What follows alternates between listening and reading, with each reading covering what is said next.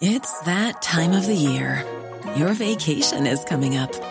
You can already hear the beach waves, feel the warm breeze, relax, and think about work. You really, really want it all to work out while you're away. Monday.com gives you and the team that peace of mind. When all work is on one platform and everyone's in sync, things just flow wherever you are. Tap the banner to go to Monday.com.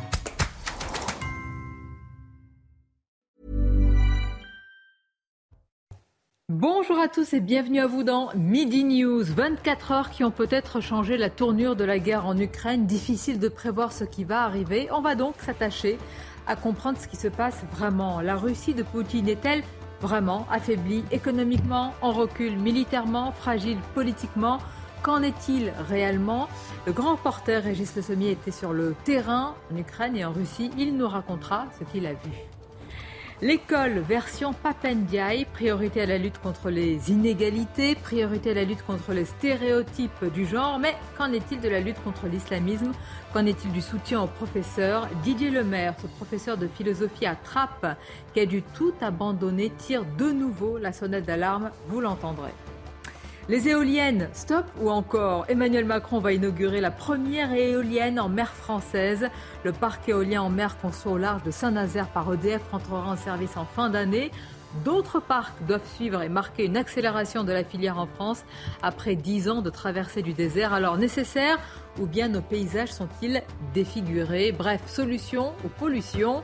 Vous avez sûrement un avis bien tranché, on va en parler. Mais tout d'abord, c'est le journal. Bonjour à vous Olivier. Bonjour chère Sonia, bonjour à tous et on va démarrer avec le verdict du procès du meurtrier de Julien Videlaine qui est attendu euh, aujourd'hui. Le jeune homme avait été victime d'un crime d'honneur, c'était en 2014, il a été tué par le père de sa petite amie. Euh, Noémie Schulz, vous êtes en direct du tribunal de Beauvais et la peine maximale, 30 ans de réclusion criminelle, est requis contre lui. Oui, je n'ai pas trouvé de raison de requérir autre chose, que la peine maximale. 30 ans de prison, c'est par ces mots que l'avocat général a clos sa démonstration. Pendant une heure, il est revenu méthodiquement sur les faits. D'abord, l'horreur de la scène de crime qui a choqué les policiers les plus aguerris, le déchaînement de violence, ces 19 coups de couteau au thorax, au poumon, sur le crâne qui ont signé la volonté de tuer de Muitine Ulug. L'avocat général s'est ensuite interrogé sur les raisons de ce crime balayant les explications peu crédibles euh, que l'accusé a continué d'avancer pendant le procès. La seule raison, c'est la découverte de sa fille nue avec un jeune homme. Muiti Nulug a dit avoir perdu la raison, mais les experts ont dit que son discernement n'a jamais été aboli, rappelle le magistrat, avant de s'attarder sur la question du poids de la tradition, de l'héritage culturel chez cet homme d'origine kurde. Il n'y a aucune fatalité, aucune raison que les Kurdes restent arc-boutés sur des traditions ancestrales. Personne n'a forcé Muiti Nulug à porter 19 coups de couteau à Julien Videlaine. Comprendre, c'est la faute d'un seul homme, ça n'est le crime que d'un seul homme, et il a causé un trouble à l'ordre social, exposant sa communauté à des actes inacceptables. L'avocat général a bien sûr évoqué les victimes, Julien Videlaine, fauché à 20 ans, mais aussi Nesrine, sa propre, la propre fille de l'accusé qui vit un calvaire depuis 8 ans. Les mots sont sévères enfin pour évoquer la cavale en Turquie pendant 4 ans. Un homme qui se sera montré lâche jusqu'au bout. Dans le box, l'accusé se tasse. Quelques minutes après le il pleure pour la première fois. Merci euh, Noémie, Noémie Schulz, euh, en direct de la cour d'assises de l'Oise à Beauvais. Après l'escalade annoncée par Moscou, l'Union européenne envisage de nouvelles sanctions contre la Russie. Le chef de la diplomatie européenne, Joseph Borrell, a affirmé aujourd'hui euh, que les 27 eh allaient notamment augmenter leur aide militaire à l'Ukraine avec de nouvelles sanctions économiques contre la Russie. On écoute Joseph Borrell. Des mesures restrictives supplémentaires seront proposées immédiatement, dès que possible, en coordination avec nos partenaires. Nous continuerons à soutenir les efforts ukrainiens d'approvisionnement en équipement militaire aussi longtemps qu'il le faudra. Et puis 55 militaires sont de, 55 militaires russes de retour dans leur pays après le plus important échange de prisonniers euh, avec Kiev depuis le début de l'offensive en Ukraine. Hier soir, euh, l'Ukraine qui annonçait la libération de 215 personnes. Juste avant, je vous le rappelle, Vladimir Poutine avait déclaré la mobilisation de centaines de milliers de réservistes pour relancer son offensive. Et puis dans ce contexte de guerre en Ukraine, de crise de l'énergie, bien Emmanuel Macron au large de Saint-Nazaire aujourd'hui pour inaugurer le tout premier parc éolien en mer. C'est le début du chemin, une première étape vers le développement massif des énergies renouvelables. C'est ce que promet l'Elysée. Le chef de l'État qui doit s'exprimer sur les énergies renouvelables justement en début d'après-midi. Gérald Darmanin, lui, à Annecy pour le troisième congrès national de la sécurité privée. Le ministre de l'Intérieur entend rappeler les personnes au chômage qui ont une carte professionnelle d'agent de sécurité privée, et cela dans le but de renforcer les effectifs pour les prochains JO. On l'écoute.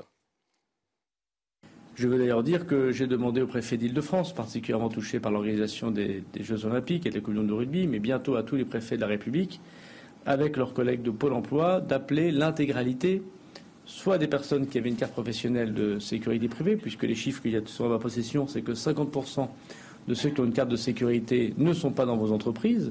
Et une grande partie d'entre eux sont quand même euh, au chômage. Donc il y a là sans doute assez rapidement un certain nombre de personnes que nous pouvons euh, convaincre de revenir vers le travail. Allez, place au débat tout de suite avec vous, Sonia Mabrouk, et vos invités. Merci, Olivier. 24 heures qui ont peut-être changé la tournure de la guerre en Ukraine. Je vous le disais, difficile de prévoir ce qui va se passer. Alors, on va se contenter, ou plutôt s'attacher à comprendre ce qui se passe vraiment. La Russie de Poutine est-elle vraiment affaiblie économiquement, en recul militairement, fragile politiquement Nous allons en parler avec nos invités, l'essayiste et président de Souverain Demain, Paul Melun. Bonjour à vous. Bonjour, Sonia. Et merci d'être là. Michel Taupe, fondateur d'Opinion Internationale. Bonjour. Bienvenue à vous, Michel. Avec nous, Caroline Pilastre. Bienvenue et bonjour. Chroniqueuse à Sud Radio. Et le grand reporter Régis Le Sommier. Bonjour à vous, Régis. Vous avez passé, Régis, trois semaines euh, de Kherson à Donetsk en passant par Zaporizhia. Vous avez eu accès euh, au front, au front de Novo, de Kakovka, de Nikolaïev, de Vassilevka, du Donbass. Euh, vous nous aviez raconté, et ça vous le direz tout à l'heure, évidemment à l'antenne pour nos téléspectateurs, que vous avez passé des heures et des heures, parfois dans un train, c'était entre Rostov et, Moscou. Vous avez pu discuter véritablement, avoir des discussions nourries avec, je veux dire, différents euh, citoyens, hein, évidemment, que l'on peut croiser dans, un train. Une première question. L'armée russe connaît des difficultés, c'est une réalité, mais j'ai beaucoup entendu le mot de déroute. Est-ce que l'armée russe est en déroute?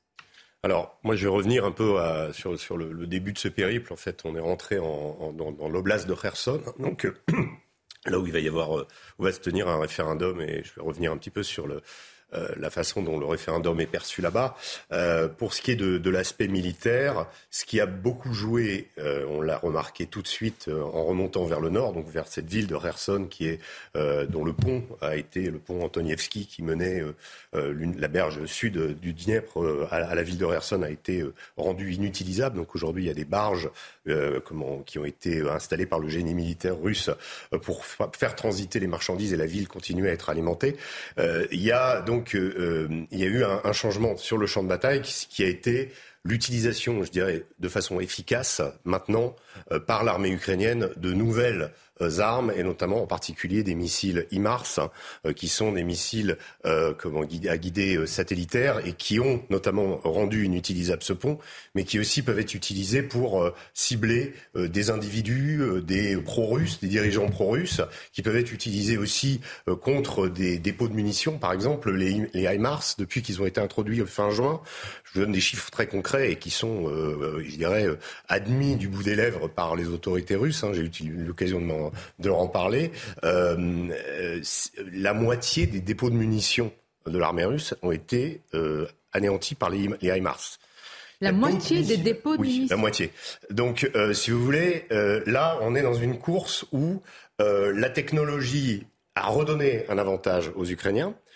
C'est pas, pas nécessairement la technologie américaine, américaine occidentale. dans l'utilisation des armes. Il n'y a pas que ces missiles-là, il y a aussi des missiles qui permettent de neutraliser ce qu'on appelle les, euh, les comment la, la, la, défense, les radars de, de défense antiaérienne, qui sont très efficaces, mais qui euh, normalement, quand on les éteint, ne sont plus détectables. Ces missiles, ces nouveaux missiles américains, sont capables de viser une batterie euh, de défense même quand le radar est éteint. Donc si vous voulez, ça, c'est des avantages qui ont changé substantiellement euh, la donne sur le champ de bataille. Ça ne veut pas dire que l'initiative de l'armée ukrainienne, telle qu'elle a pu être développée euh, du côté de Kharkiv, n'a pas été remarquable. C'est vrai que les lignes russes ont été enfoncées. L'offensive, elle était prévisible depuis le 20 août.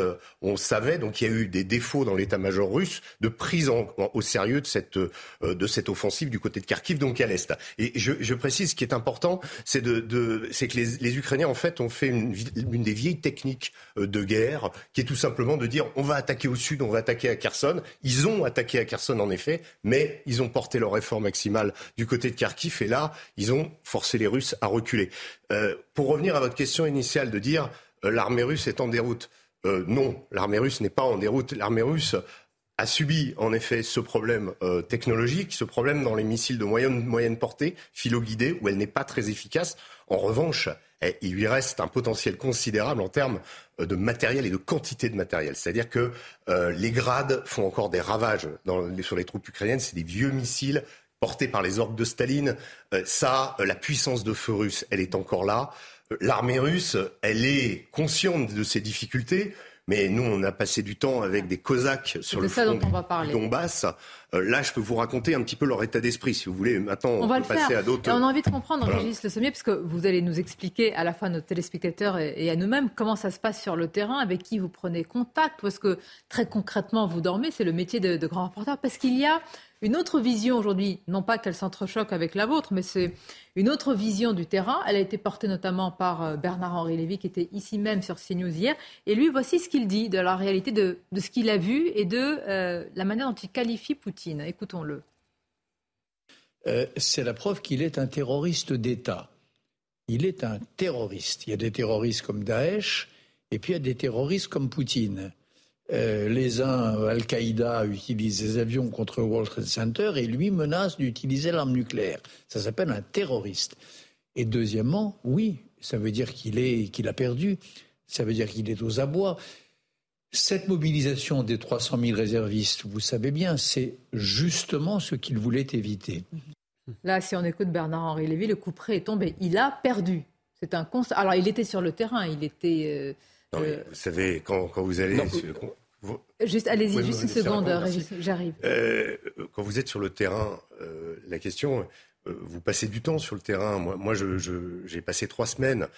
quand je vous parle de la ville de Kherson, par exemple, j'ai dormi dans un hôtel. C'était le dernier hôtel de la ville de Kherson. vous avez des explosions la nuit. vous avez des explosions qui se rapprochent.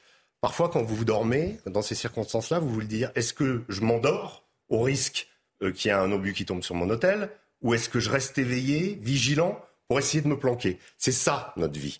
Et je rappelle que cet hôtel, j'ai découvert au matin qu'en fait cet hôtel, s'il était resté ouvert, c'est pas pour le but. Normalement, tous les hôtels sont fermés à Kherson. C'est parce que c'était le seul point d'eau euh, d'approvisionnement en eau dans le quartier. C'est-à-dire que tous les matins, il y avait des petits vieux, il y a énormément de personnes âgées qui n'ont pas pu quitter ces, ces, ces, ces zones-là. À Mariupol, pareil, il y a des, moi j'ai rencontré des petites vieilles des, qui dorment dans leur cave et qui passent leur journée devant les ruines de leur maison. Ça, c'est il y a six mois que Mariupol a été euh, détruite. Donc, si vous voulez, la guerre, nous, on la vit de cette façon. On la vit pas euh, de façon à dire Poutine est un terroriste Moi, mon, métier, c'est ça. Je ne sais pas quel est le métier de M. Bernard-Henri Lévy, mais moi, mon métier, c'est d'aller sur le terrain, de raconter la réalité de Kherson, de raconter la réalité de la résistance, par exemple, à Kherson. Quand il dit Poutine a perdu la guerre, en effet, euh, les dirigeants pro-russes sont visés. Les, ceux qu'on a rencontrés, on a discuté d'ailleurs avec la, la rectrice de l'université de Kherson, qui a été visée par un attentat deux jours après, qui est grièvement blessée. Euh, il y a une bombe chez elle quand elle est rentrée chez elle le soir. Donc voilà, euh, quand on est là-bas, on a des plaques russes parce qu'on est venu de Moscou. Euh, on est obligé de mettre du scotch sur nos plaques russes parce que avoir une plaque russe à Kherson, c'est risquer de se prendre une bombe sous la voiture. Donc voilà, voilà la réalité. Alors peut-être que M. Bernard-Henri Lévy ne voit pas cette réalité. Je pense qu'il existe aussi des choses intéressantes à puiser chez les, chez les comment, chez les les militaires ukrainiens, mais laisser chacun faire ce qui, son métier. Il y a des reporters qui sont capables de nous dire ce qui se passe côté ukrainien. Moi, mon but aujourd'hui, voilà, j'étais côté russe, je vous raconte que c'est. Maintenant, j'ai pas de spéculation à savoir. je ne presse pas. Vous nous dites, euh, il, y a une contre-offensive, on va dire, américano-ukrainienne. qui n'enlève rien au courage des Ukrainiens. il y a une technologie occidentale et américaine qui est réelle qui a engendré un recul euh, de l'armée russe, mais ce n'est pas encore euh, une défaite, ce n'est pas encore un Poutine acculé, alors que Bernard-Henri Lévy, qui était sur le terrain ukrainien, nous dit c'est fini, moi j'étais et j'ai vu ce qui est en train de se passer, ils sont aux abois et il est terminé. Oui.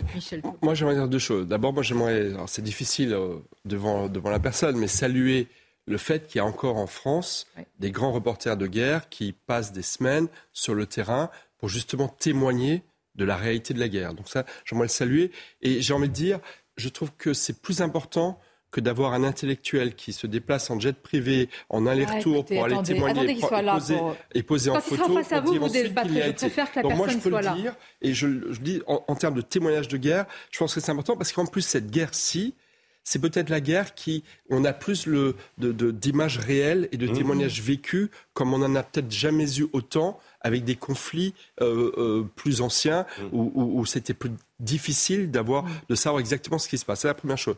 Deuxième chose, c'est que voilà, Bernard-Henri Lévy euh, n'est pas un reporter de guerre, c'est un conseiller du prince qui est à l'oreille des puissants et qui. Michel, moi je veux savoir quelle est la réalité du terrain. Vous avez un ben, intellectuel qui va et qui revient et qui dit Poutine a perdu. Il a perdu. Et vous avez Régis Sommier, grand porteur, qui va, qui nous dit voilà la réalité nuancée de ce qui se passe. Bah, Régis Sommier ne dit pas, je passe sous votre contrôle, que Vladimir Poutine a gagné, ah ou que Vladimir Poutine est en train de gagner. ça, c'est autre chose. Et d'un point de vue géopolitique, moi, effectivement, mon analyse, est de dire plutôt que, effectivement, Poutine est aux abois et qu'en quelques jours, l'accélération du référendum, des référendums euh, dans, l'est de l'Ukraine, avec la mobilisation partielle de 300 000 euh, ou plus euh, réservistes, tout ça fait un petit peu panique à bord. voilà, donc moi je pense plutôt qu'il y a une fragilisation. Bien entendu, mais entre ce qu'on a envie nous de voir est-ce qu'on a envie qu'il se passe Et la réalité du terrain et jusqu'où ça va nous emmener, Paul Melun Comment aujourd'hui véritablement Parce que c'est vrai, entre la réalité du terrain sur place, la complexité des choses, militairement, politiquement, économiquement, on va en parler. Il faut que je parle des gens aussi. Bien sûr. Vous allez mais il faut rester très humble. Mais je, je crois qu'il y a, je crois qu'il y a, c'est très difficile d'avoir une vue objective, pour le moins, si on peut utiliser ce mot-là, de l'état du conflit à un instant T. Je pense qu'il y a plusieurs sources qui peuvent nous orienter. Euh, votre témoignage, vos remontées du terrain, ce que vous pouvez nous dire, c'est très précieux parce qu'on a besoin d'avoir ces informations-là. De la même manière, ce que peut dire M. Bernard Lévy aussi, d'une certaine façon, puisqu'il est allé sur place. Donc, a mmh. priori, moi, je veux bien l'écouter. Euh, en revanche, il y a un autre levier qui peut nous permettre de comprendre et de réfléchir à une analyse sur l'affaiblissement potentiel de Vladimir Poutine, c'est l'état des relations internationales. C'est d'observer les déclarations euh, des grands chefs d'État de ce monde.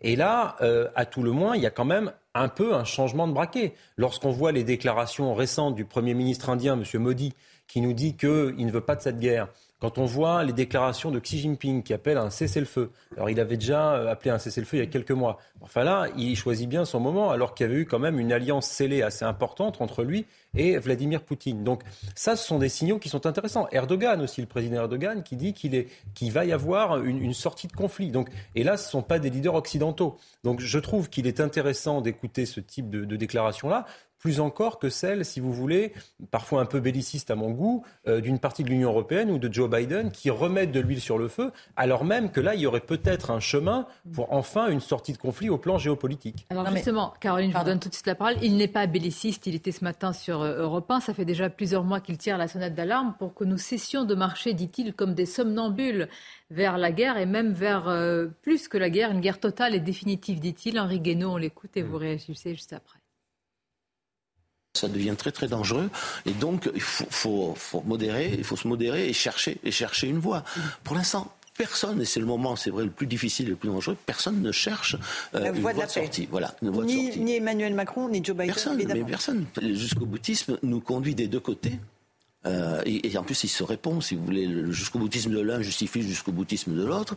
Euh, il, nous conduit en terrain connu. C'est parce que le jusqu'au boutisme, c'est très bien, mais jusqu'où? Est-ce que vous mettriez en parallèle euh, ces deux jusqu'au boutisme? Parce que ça, a été beaucoup critiqué, hein, ce que dit Henri Guénaud à l'instant.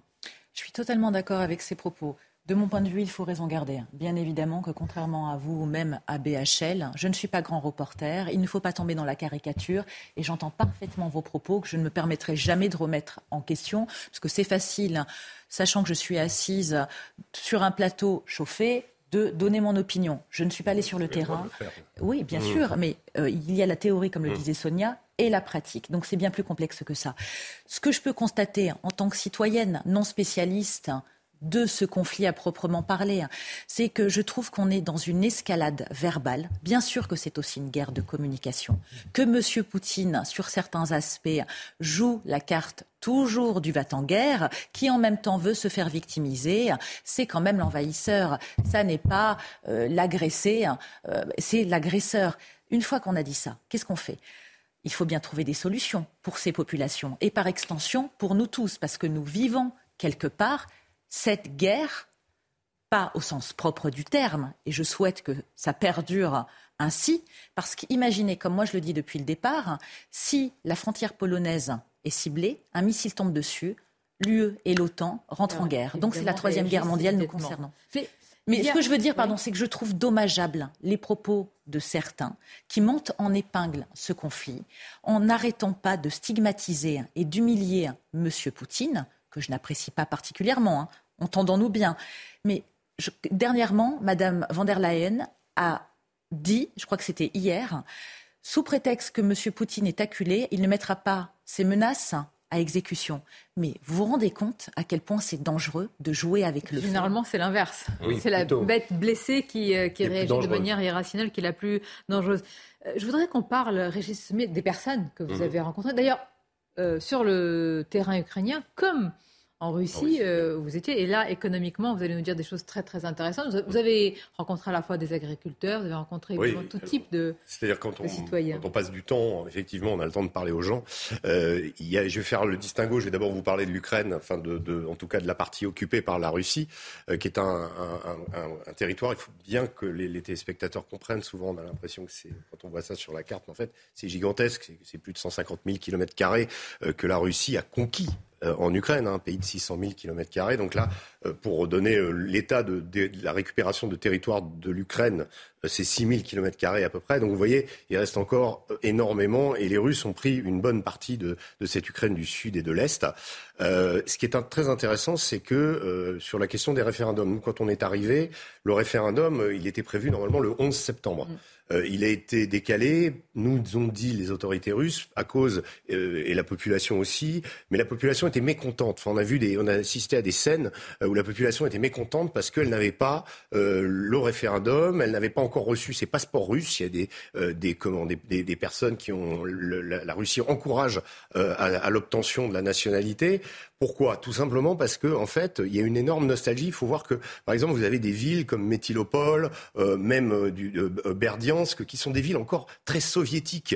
vous avez, pourtant, c'était l'Ukraine. Vous avez encore tous les monuments, tous les, monuments aux morts avec les étoiles rouges, des portraits de généraux soviétiques, de Lénine parfois. Et si vous voulez, ça c'était quand même en Ukraine. Donc quand aujourd'hui on dit oui, l'Ukraine c'est Zelensky, c'est Kiev, c'est la modernité, etc. Non, dans ces coins-là, c'est des, coins qui sont restés très soviétiques soviétique dans l'âme, euh, avec tous les problèmes et toute la, vassalisation que ça induit vis-à-vis de la Russie, et le fait que beaucoup de gens vous disent ah ça fait 30 ans que j'attendais ça, euh, c'est euh, vous l'avez entendu J'ai entendu oui plusieurs fois. Attendez, 30 ans qu'il attendait quoi? Bah, Le retour des Russes, le voilà, et, ces gens-là nous le disent de façon parce que certains sont, sont russes, hein, la plupart sont russes.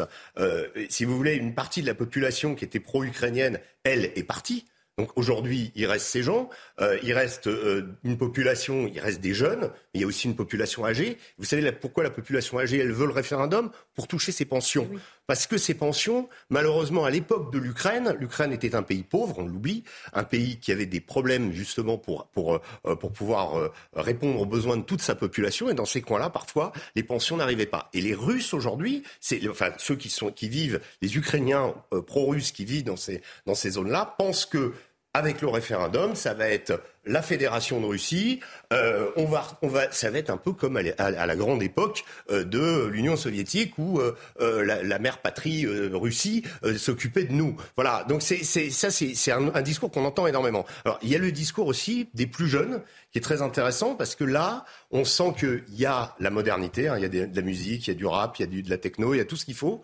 Mais euh, la liberté de mouvement, elle n'existe pas chez les jeunes. Et ça, je pense que c'est quelque chose que Poutine n'a pas compris en s'attaquant à l'Ukraine, le, la modernité qui était arrivée dans ce pays. on va continuer à en parler, puisqu'il y a aussi l'aspect économique. On se ah, souvient de cette phrase. L'effondrement va provoquer l'effondrement euh, de l'économie russe. Alors, il est vrai que quand on voit les indicateurs de manière, je vais dire, factuelle, ce n'est pas du tout le cas. Vous nous direz aussi comment la société russe, lui, on va continuer à en débattre. D'autres sujets également. On va revenir sur l'école. L'école version Papendiaï. C'est la lutte contre les inégalités. Ça vous fait pas rêver, vous, on dirait. Bah, hein. écoutez, vous je suis un petit peu sceptique, Sonia. Bon. Bah, à, tout de suite. ministre qui rétablit la race, non, ça me plaît pas. À tout de suite. Merci d'être avec nous. Le direct Midi News, on va évidemment continuer de parler de la situation en Ukraine, en Russie, avec le grand reporter Régis Le Sommier et tous nos invités. Alors, vous avez réagi sur euh, BHL qui était également sur place euh, en Ukraine. Moi, je me dis, on en parlait là pendant la pause, ce serait bien une, un débat, hein, une sorte de confrontation, évidemment. Euh, amicale, respectueuse entre vous pour voir ces, points de vue et ces deux visions des choses. Vous, l'accepteriez ah bah, Si vous l'organisez, Sonia, moi je suis tout à fait. On va l'organiser, on va, on va, voilà. on va contacter Bernard-Henri Lévy à ce sujet. C'est important comme c'est un sujet qui nous concerne tous. On va continuer à en parler, mais tout d'abord, le rappel de l'actualité avec vous, Audrey Berthaud. Dans l'affaire Jubilard, la remise en liberté de son mari, Cédric Jubilard, sous, bracelet électronique a été euh, refusée. Il avait été mis en examen pour le meurtre de son épouse Delphine en décembre 2020 et incarcéré six mois plus tard. Euh, demandé par ses avocats en septembre dernier, sa libération sous bracelet électronique a donc euh, reçu un avis négatif de la part de la justice. La sécheresse en France devrait coûter entre 1,6 et 2,4 milliards d'euros en 2022, soit potentiellement l'année la plus coûteuse pour ce type d'événement. Cette année pourrait en effet dépasser l'année 2003, pire année sur le plan de la sécheresse depuis la création du régime catastrophe naturelle. Enfin, les autorités iraniennes ont bloqué l'accès à certains réseaux sociaux après six jours de protestation contre la mort d'une femme arrêtée par la police des mœurs, dans lesquelles 11 personnes ont péri selon un bilan officiel. Le décès la jeune femme de 22 ans a suscité une vague de colère en Iran depuis plusieurs jours. Merci à vous Audrey. Le débat, on va parler d'école. L'école version Papendiaï. Priorité selon le ministre de l'Éducation à la lutte contre les inégalités. Bien, évidemment. Qui est qui serait pour Donc évidemment qu'il faut lutter contre les inégalités. Priorité aussi la lutte contre les stéréotypes du genre. Mais qu'en est-il de la lutte, par exemple, contre l'islamisme? Qu'en est-il du soutien aux professeurs? Pour l'instant, le ministre se concentre sur la lutte aussi contre les formes de racisme en France, dit-il. C'est ce qu'il a avancé devant des étudiants américains à Washington. Écoutons-le. Le concept de race, comme vous le savez, est encore très sensible en France. Nous sommes actuellement dans un contexte politique où les organisations d'extrême droite sont puissantes, comme aux États-Unis d'ailleurs, et il est difficile d'aborder les questions ethno-raciales de manière nuancée et complexe.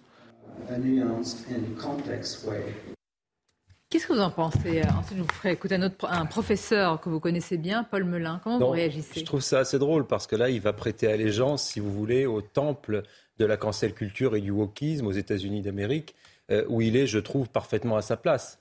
C'est-à-dire qu'on a eu, à un moment donné, quand il a été nommé, on a réfléchi, on a dit, mais ce monsieur Ndiaye, c'est un ministre qui va être woke, qui va aller vers la cancel culture, les, sujets de théorie du genre, qui nous expliquait qu'il y avait un racisme systémique en France, etc.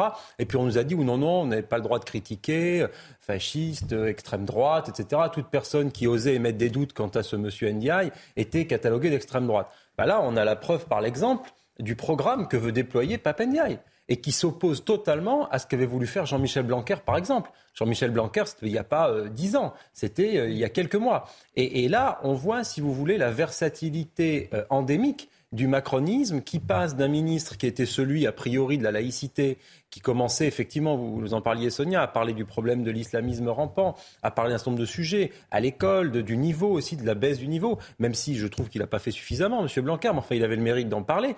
Et là, on tranche tout de suite avec Papendiaï, qui lui met ses enfants effectivement à l'école alsacienne, donc les inégalités, ça commence peut-être par mettre ses enfants dans le public ou dans un privé moins élitaire que l'école alsacienne, premier conseil que je pourrais lui donner.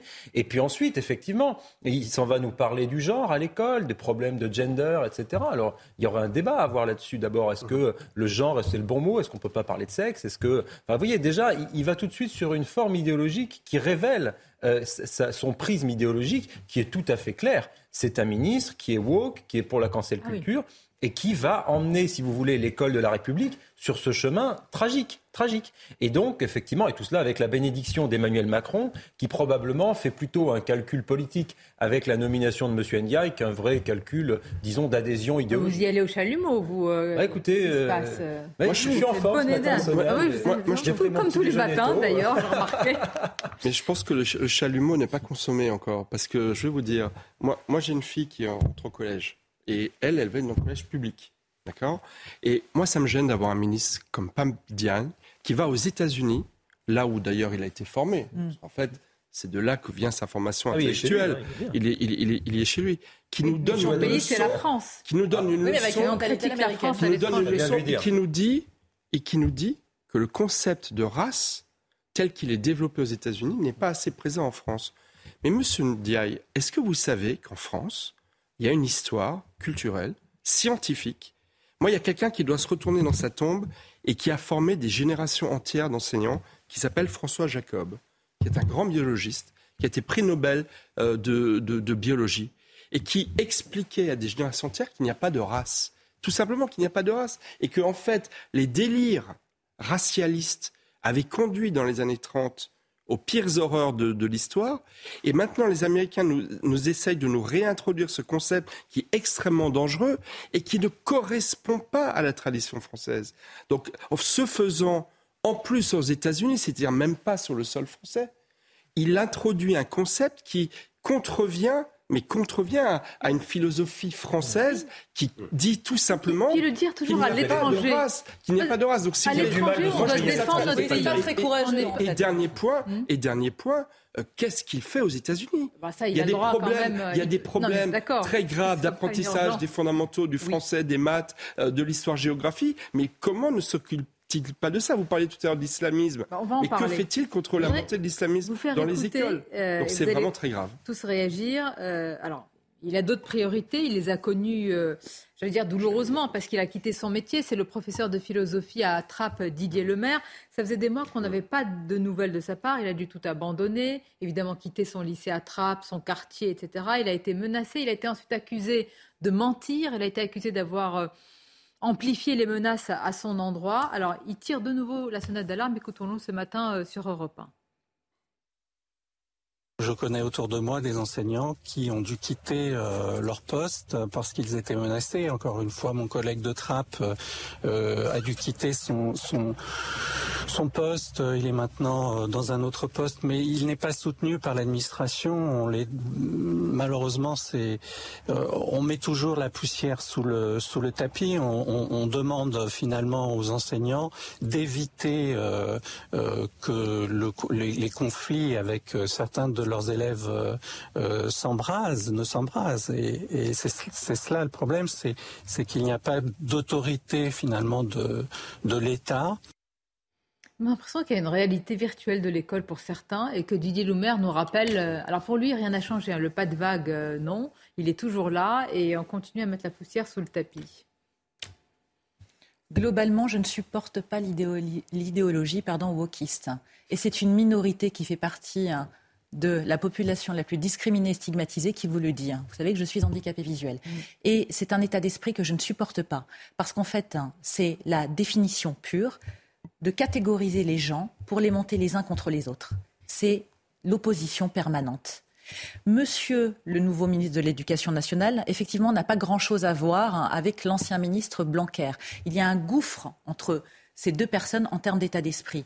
Quand j'ai entendu ces images, je me suis dit, mais Monsieur le nouveau ministre parle comme un militant et pas comme le ministre de l'Éducation nationale, parce qu'il est censé représenter tous les élèves de la République. Il a le droit effectivement d'aller aux États-Unis, de faire des conférences. Mais je rappelle que ce monsieur, en dehors de son intelligence, de sa culture, de son éducation, est le produit de l'ascenseur social.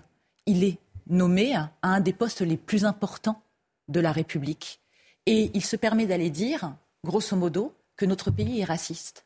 Non, il y a des racistes dans notre pays. Et les racistes, vous les trouvez également dans ces minorités quelle que soit la minorité. Donc c'est tellement facile, une fois de plus, de généraliser en pointant du doigt un tel ou un tel. Ça m'est vraiment insupportable qu'on ramène ce système américain qui aussi, j'aimerais dire à ce monsieur, était le premier pays ségrégationniste. Je pense qu'il oublie un peu l'histoire. En France, nous avons tous été mélangés dans les transports, à l'école, dans les institutions. Je le redis, il y a des gens racistes en France. Mais il y a des racistes partout dans toutes les catégories. Donc, il n'y a pas un racisme structurel. Il n'y a pas un racisme systémique, euh, structurel. Il n'y a bah, pas un racisme. Mais alors, quel est, l'objectif de dire Mais moi, ce que mmh. être à l'étranger, je pense que nous-mêmes qui n'avons pas de. Enfin, je parle pour moi d'une je dire, un poste de représentation ni de légitimité par euh, une mission, on ne dirait pas du mal de notre pays à l'étranger. En tout cas, on ne pointerait pas bah, ses faiblesses et ses fragilités. Oui, et en plus, euh, le, rôle et le, fait, enfin, son, statut de, ministre, euh, de ministre de l'Éducation aussi, quand même, c'est un peu choquant. Moi, moi ce, qui me, ce qui me perturbe dans ce que je vois là, j'ai deux enfants moi, qui habitent aux États-Unis, qui sont, donc, sont en université à, à Los Angeles. J'ai une fille qui est plutôt qui s'intéresse, disons, aux idées woke, et puis j'ai un fils qui est plutôt euh, plutôt marqué, voilà. Et je, je sais que c'est sympa la maison chez vous. Oui. non, non, non, mais attendez, attendez, attendez, attendez, c'est très sérieux ce que bah je vous dis. C'est très sérieux parce que c'est un problème qui me concerne, c'est-à-dire que euh, il dialogue très mal à cause de ça. Euh, que on n'imagine pas le degré de violence qu'il y a dans cette, derrière cette ah idéologie. Euh, vous avez des théoriciens, d'autres théoriciens qui n'ont pas été cités, comme un que je vais citer, qui s'appelle Solaleski, euh, qui lui parle de ce qu'on appelle de community organizing. Community organizing, ça veut dire aller chez les minorités et sortir euh, la colère des minorités pour qu'ils s'expriment. C'est-à-dire, on ne fait pas simplement de dire attention, vous êtes stigmatisé, réagissez, etc. On va vous aider. Je signale, je signale au passage que euh, ces théories-là sont enseignées aux universités d'été de la France insoumise. Donc on, Sandrine retombe, Rousseau on a une très grande championne. Voilà, on, retombe, on retombe dans, ces, dans, ces, dans, dans, ce principe, dans cette matrice, et, et, de se rendre compte que notre ministre euh, de l'Éducation se trouve finalement, finalement, qu'est-ce qu'il va faire autour de lui? Il y a des activistes, il n'y a que des activistes. Il n'est pas au milieu euh, de représentants de l'école américaine, du, du, comment, de, de la, la, la, la rectrice de, ou du recteur de l'université il est au milieu d'activistes, de gens qui sont dans cette idéologie. Et c'est là où c'est choquant qu'il aille de façon privée s'intéresser à ça, parce que quand on étudie la carrière de M. Euh, Papendiaï, on se rend compte que finalement il n'y a rien d'extraordinaire jusqu'au jour où il découvre les États-Unis. Et là, il découvre un peu le petit Jésus. Ça y est, il se met à croire. Il se met à croire en cette idéologie. Et en fait, finalement, on a cru, comme vous le disiez tout à l'heure, fort justement, qu'au début, on va lui donner sa chance, mmh. regardons comment il va être. Et puis finalement, il a commencé à donner, à rendre un hommage à Samuel Paty. Bon, et voilà, on s'est dit ça y est, il, il, a changé, etc. Et puis là, on le voit en train de discourir devant euh, des gens qui sont les chantres des divisions, qui veulent amener chez nous des divisions qui n'existent pas, qui veulent amener chez nous une vision du monde. Et ça, vous aviez entièrement raison sur l'héritage français qui, qui contredit, enfin une vision américaine qui contredit notre héritage politique, philosophique et même religieux. Et donc, euh, puisque derrière euh, je sais pas, le, le, wokisme, il y a aussi du, un protestantisme ultra. Euh, attention, hein, c'est le bien, le mal. de Papendia, voilà. le cheval de Troie de ces théories ben, déconstructivistes. Je ne pense pas qu'il se le rend lui-même. Enfin, si vous voulez, il va. C'est lui qui le fait. Euh, il va dans une réunion de militants. Là. Enfin, on ne cherche pas dans un inventaire pour refaire le monde. Il va dans une réunion de militants pour alimenter une idéologie qui n'est pas la nôtre. Mais pourquoi? Parce qu'il était lui-même militant. Hmm Et à l'époque, il était à la place de ses étudiants. C'est comme Éric Dupont-Moretti. Mais là, il est dans une université américaine. En tant que ministre. Que parmi les étudiants, il y a des militants, c'est une chose. il est dans une université. Mais il ne fait pas preuve de neutralité. moi, j'aimerais. Pardon. Pardon. Euh, Caroline. Euh, moi, j'aimerais aussi l'entendre sur ces professeurs qui ne sont pas soutenus par leur hiérarchie, leur administration. Mais là, le problème n'existe pas. On reste dans l'omerta, le fameux pas de vague. Et puis, je voudrais aussi l'entendre sur les réunions interdites aux Blancs. Qu'est-ce qu'ils pensent en fait de ça? On aimerait bien l'interroger sur le sujet. Voilà, on aimerait bien l'interroger. Moi aussi. Juste, je voudrais. C'est quand même assez scandaleux. Est-ce que vous, vous avez parlé du manque de soutien euh, des professeurs Didier Le Maire a évidemment n'a pas eu le, soutien qu'il devait avoir. Et de manière beaucoup plus tragique, terrible, terrible dans notre pays, c'est Samuel Paty qui n'a pas eu ce soutien. Et donc j'ai posé la question ce matin à Didier Le Maire. Je dis mais depuis tout ce qui s'est passé, est-ce qu'il y a eu un sursaut? Est-ce qu'il pourrait y avoir encore des, Samuel Paty, autrement dit des chocs aussi violents, aussi terribles, dramatiques dans notre pays? Écoutez sa réponse. Oui, malheureusement, je pense que la pression euh, sur les enseignants se, banalise et encore une fois, euh, euh, tous ces, toutes ces personnes qui relaient le discours de, l'islamophobie, finalement, contribuent à mettre sur tout enseignant qui défendra les principes républicains une cible dans le dos dans son dos. Bien sûr, il parle d'or. si vous voulez, quand on voit que M. Ndia, il explique euh, dans cette université américaine que la priorité, c'est la lutte contre l'extrême droite en France, parce qu'en France, on est gangréné par l'extrême droite, on voit bien que, si vous voulez, la priorité de M. Ndiaye, c'est cette fameuse extrême droite très importante qui agresse les gens dans la rue, etc., etc., soi-disant. Euh, c'est ça, la priorité de M. Ndiaye. Et donc, effectivement, euh, le fait que certains nombre de professeurs soient victimes, soient en danger, craignent parfois pour leur vie, parce qu'aujourd'hui ils ne peuvent plus enseigner correctement leur matière, là, ça lui fait ni chaud ni froid, M. Ndiaye. Or, s'il était un bon ministre de l'Éducation nationale en France, il devrait nous parler avec, euh, en universaliste. Il devrait rejeter toutes ces histoires de wokisme à trois francs mais et puis nous dire je suis un universaliste, la France n'est pas raciste, la France est celle de Gaston Monerville. Mais il ne l'est pas. Alors, il ne l'est pas, ou alors on ne comprend pas ces nuances, c'est ce qu'il dit. Lui, il dit vous ne m'avez pas lu, vous m'avez mal lu, vous m'avez déformé mes propos. Comme le disait Régis Le Sommier, euh, l'élément déclencheur dans, la vie intellectuelle hum. de Pape Ndiaye, ça a été son voyage aux États-Unis. Hum. Et c'est comme si d'ailleurs toute sa formation euh, française ne l'avait pas façonné. Une chose, petite parenthèse, moi ce qui m'énerve toujours, c'est que grosso modo, il s'affiche comme étant une réussite noire en France. Hum. Mais ce en quoi il se trahit lui-même, puisqu'en fait il est le produit d'une double culture, et noire sénégalaise, et blanche française. Et moi, je trouve cela hallucinant même de sa part, dans son parcours personnel et dans ce qu'il incarne comme valeur, que quelque part, il trahit une partie de ce qu'il est lui-même. Ça, ça m'a toujours gêné. Je pense exactement la même chose de Barack Obama, qu'on présentait comme étant une réussite noire aux États-Unis, alors qu'on en, oubliait le fait que sa maman était, euh, était américaine blanche. Barack, Obama, pour revenir, Barack Obama n'avait pas de ressentiment. et, surtout, des blancs. Il n'a jamais mis ça en avant. Et surtout, j'ajoute et surtout, j'ajoute ce qui est terrible, vous voyez, moi-même dans les mots que nous employons, mm. on, est pris au piège. C'est que, encore une fois, dans la tradition française, et pas que française, c'est aussi la, science qui le, dit, une personne ne se réduit pas sa couleur de peau. et donc le fait que Pape Diaye. introduise dans le, discours global, enfin, il y a un président de la République qui s'appelait François Hollande qui avait essayé d'enlever le mot race de la Constitution, rappelez-vous. C'était en 2012. Il avait renoncé finalement pour d'autres raisons. Mais le fait d'avoir un ministre de l'Éducation nationale qui remette la couleur de peau mmh. euh, et l'origine racialiste qui est complètement contradictoire et qui est factuellement fausse, au centre d'une pensée intellectuelle. Et puis pour terminer... Non, attendez, on va continuer après. Je voudrais préserver les quelques minutes qui nous restent avant le, pardonnez-moi, le 13h pour revenir quand même, et on va continuer à parler d'école, c'est un sujet majeur, euh, à, la Russie avec vous tous et le grand reporter Régis Le Sommier. Il y a quand même des images hier. Il y a, des images qu'on on aimerait quand même connaître leur, euh, comment dire, non pas leur réalité, elles sont réelles, mais leur euh, importance certaine. Quand on parle de Russes qui sont en train de partir, combien sont-ils Qui sont-ils ces Russes qui sont en train de partir? On a vu des files de voitures, on a vu des gens qui prennent l'avion. Regardons ce sujet, vous allez nous dire, Régis, qui sont ces gens qui fuient aujourd'hui le pays? Des embouteillages sur les routes, à la frontière entre la Russie et la Géorgie, et des centaines de vols au départ de Moscou et Saint-Pétersbourg. Ces passagers arrivés à Belgrade ce matin avaient réservé leur vol de longue date. Ma venue ici n'a pas de lien avec la mobilisation, mais c'est peut-être un coup de chance pour moi. Peut-être pas, on verra. La guerre est une chose horrible. C'est normal d'avoir peur, d'avoir peur de mourir, toutes ces choses-là. Hier, Vladimir Poutine a annoncé une mobilisation partielle des réservistes.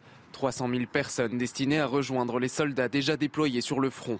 Conséquence immédiate, le tarif des billets d'avion au départ de Russie a explosé. Huit fois plus cher pour un Moscou-Istanbul en l'espace d'une semaine. Ça n'a fait que rajouter encore un, peu plus de, difficultés et de prix à ces, avions qui sont déjà pris d'assaut. Jusqu'à dimanche, pratiquement, euh, Istanbul, il n'y a rien.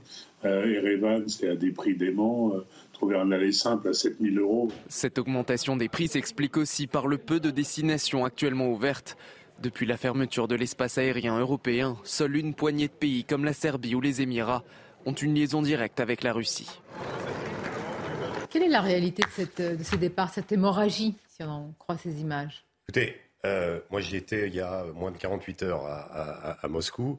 Euh, ce, que, ce qu'expliquait cette personne sur les, tarifs, les tarifs sont déjà exorbitants. Hein. Le, Paris-Moscou, un vol direct à une certaine époque, on, le trouvait à 250 euros. Aujourd'hui, c'est forcément via Istanbul. Euh, et via Istanbul, c'est de 2500 euros, donc dix fois plus cher. Euh, comme je vous expliquais tout à l'heure, vous avez fait allusion au voyage que j'ai fait de 19 heures entre Rostov sur le Don et Moscou. Il y a beaucoup de destinations qui ne sont pas accessibles, tout simplement à cause des combats tout simplement à cause de, donc euh, il, y a euh, en Russie euh, voilà on, se relie au rail mais c'est aussi une habitude de une habitude de vie installée depuis très longtemps. En Ukraine aussi on utilise énormément les trains. Le train est le, le véhicule privilégié surtout que bon les, avions c'est relativement récent. Mais pour pour revenir sur la, réalité de ces je pense qu'il va falloir qu'on voit dans les prochains jours si le, le, le mouvement se poursuit. Encore une fois cette mobilisation partielle faut bien le préciser concerne effectivement 300 000 réserves des militaires, mm. euh, pour la plupart. Euh, donc il y a 120 millions de Russes.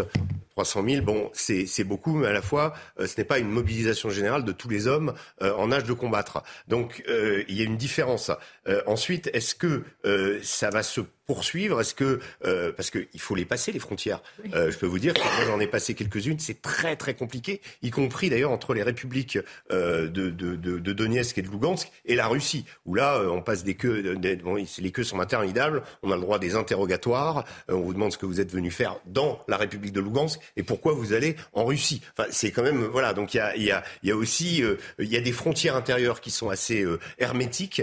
Donc la question c'est est-ce que toutes ces personnes là veulent veulent partir? Peut-être que oui, il y en a certaines qui... Euh, euh, mais c'est comme les manifestations. 1300 euh, personnes ont été appréhendées. Est-ce que le mouvement va durer? Souvenez-vous, au début de la guerre, il y avait eu aussi des manifestations. Il y avait eu une personne à Saint-Pétersbourg, une, une, vieille dame qui avait expliqué qu'elle ne voulait pas revoir la guerre. il n'y a plus de depuis le début de la guerre. Comment? Il n'y avait quasiment plus de manifestations dans les rues des villes russes. C'est le risque d'escalade parce qu'ils prennent conscience et les jeunes ne veulent pas de cette guerre. ce, qui, ce qui est assez terrible, je, je, je vais vous raconter, moi, le, le, le, le, pas le quotidien des Russes, mais là, euh, je, je, suis allé dans, dans trois villes, euh, principalement à, à, à Voroniev, à, Rostov et à Krasnodar, où j'ai passé euh, quelques jours, plus à Moscou.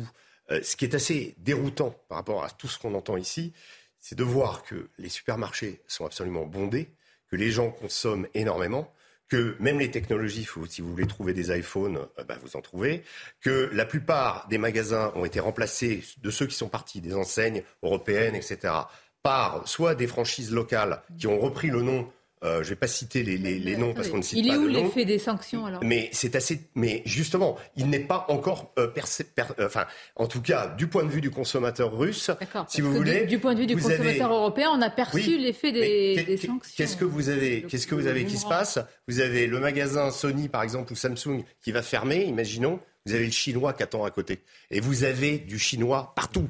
Et, et, donc, donc la question, ce qui est en train de se redessiner économiquement, et pardonnez-moi si je vais peut-être euh, mettre un, un, un, pavé dans la mare, c'est un axe Moscou, Istanbul, Dubaï.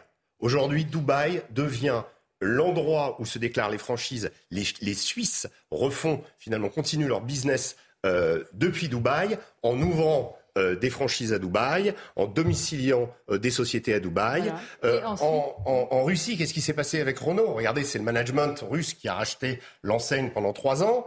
Beaucoup de boîtes ont fait comme ça. Et ce qui est terrible, c'est qu'un certain nombre de, de, de, de, de comment C'est-à-dire de sociétés qui, qui, qui, comportaient, qui exportaient en Russie notre style de management, nos performances, eh bien les Russes s'y sont adaptés ils ont appris, ils apprennent très très vite, ils ont rattrapé en 10 ans énormément. au niveau du service, dire, oui. au niveau du service aux, consom aux consommateurs, la Russie incroyablement avancée.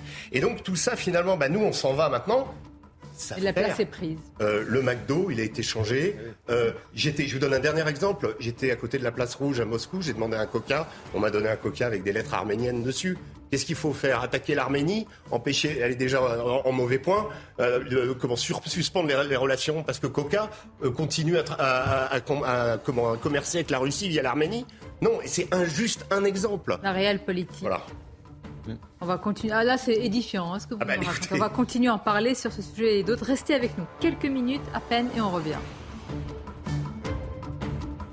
Merci d'être avec nous. Midi News direct. On a largement parlé de la Russie, de l'escalade jusqu'où Cette guerre va-t-elle aller? On va continuer à en parler avec nos invités et le grand reporter Régis Le Sommier. On parlera aussi de l'école, version Papendiaï, des éoliennes, tiens, stop ou encore pollution, solution. Je suis sûr que vous avez votre opinion à ce sujet. Mais tout d'abord, le journal. Rebonjour Olivier. Rebonjour Sonia, rebonjour à tous. Et justement, à les suites de l'annonce de la mobilisation des réservistes de l'armée par Vladimir Poutine, mais aussi les menaces russes concernant l'utilisation de l'arme nucléaire, les ministres de euh, l'Union européenne se réunissent cet après-midi à New York. Elisabeth Guedel, vous êtes justement à New York et il faut s'attendre à la prise de nouvelles sanctions hein, contre la Russie. Oui, vous savez, mettre la pression maximum, c'est ce que veulent faire euh, les Occidentaux, donc les Européens comme les Américains. Les ministres des Affaires étrangères euh, des 27 se sont réunis en fait la nuit dernière euh, pour parler, pour réagir aux déclarations de Vladimir Poutine. Et donc, ils ont annoncé qu'ils allaient prendre des nouvelles sanctions. On ne connaît pas encore la nature de, ces sanctions. Hein. Pas évident que les 27 euh, s'accordent sur la nature de ces sanctions. Mais en tout cas, c'est sur la table. La, semaine dernière, c'était les Américains en avaient pris visant des, responsables et des banquiers russes. Et puis, il va y avoir donc beaucoup de, pression tout à l'heure au Conseil de sécurité des Nations Unies. C'est une réunion très importante au niveau des ministres des Affaires étrangères. C'est euh, Catherine Colonna, la ministre française, qui présidera cette réunion du Conseil de sécurité où là, il sera question euh, de crimes de guerre en Ukraine. Comment punir les auteurs des crimes de guerre? Évidemment, euh, la Russie va se retrouver très isolée. Sergei Lavrov, le ministre des Affaires étrangères russe, sera présent. Il va devoir se défendre parce qu'il a beaucoup, beaucoup de critiques, évidemment, euh, suite aux déclarations de Vladimir Poutine. Et donc, euh, une, assemblée générale, hein, vous savez, à New York, vraiment placée sous le signe euh, de l'isolement de la Russie, de la pression maximum. Merci Elisabeth pour ces précisions. Elisabeth Guedel en direct de New York. Et justement, après ces déclarations de Vladimir Poutine, eh bien, il a été observé une augmentation du trafic aérien, notamment depuis Moscou. Des Russes qui ont fui leur pays, notamment pour aller en Turquie. Écoutez ce témoignage.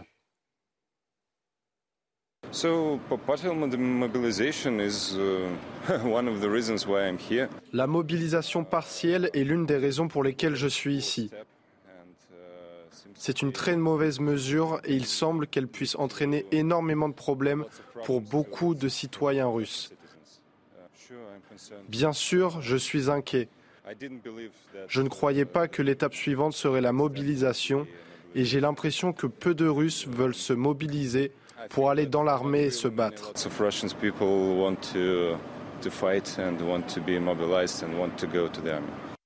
En France, au volet judiciaire, le verdict du procès du meurtrier de Julien Videlaine attendu aujourd'hui. Le jeune homme avait été tué, été tué par le père de sa petite amie. C'était en 2014. La peine maximale, 30 ans de réclusion criminelle requise contre lui. Écoutez l'avocat de l'accusé au micro de Noémie Schulz. Bien évidemment, il y a un crime qui est loin d'être un crime d'honneur. On a qualifié ça à tort d'être un crime d'honneur.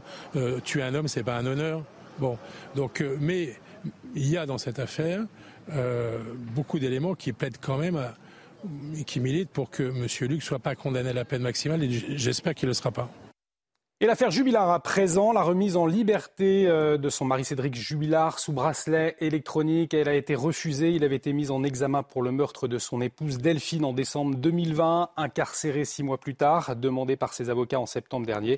Sa libération sous bracelet électronique a donc reçu un avis négatif de la part de la justice. Et puis remise en liberté sous contrôle judiciaire hier d'Aminata Diallo, euh, qui entend bien prouver son innocence. Elle est suspectée d'être la commanditaire euh, de l'agression de Kera Amraoui, euh, sa coéquipière. Pour son avocat, maître Mourad Batik, eh bien, Aminata Diallo n'y est pour rien dans ce dossier. Écoutez-le.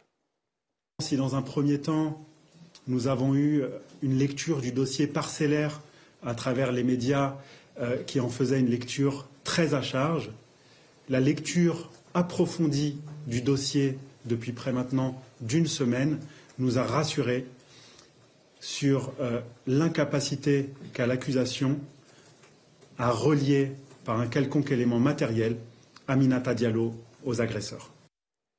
Et tout de suite, place au débat avec Sonia Mabrouk et ses invités. Mais avant, la chronique sport, Olivier Giroud, il a les yeux rivés vers le Qatar. Regardez votre programme avec Sector, montre connectée pour hommes. Sector, no limits.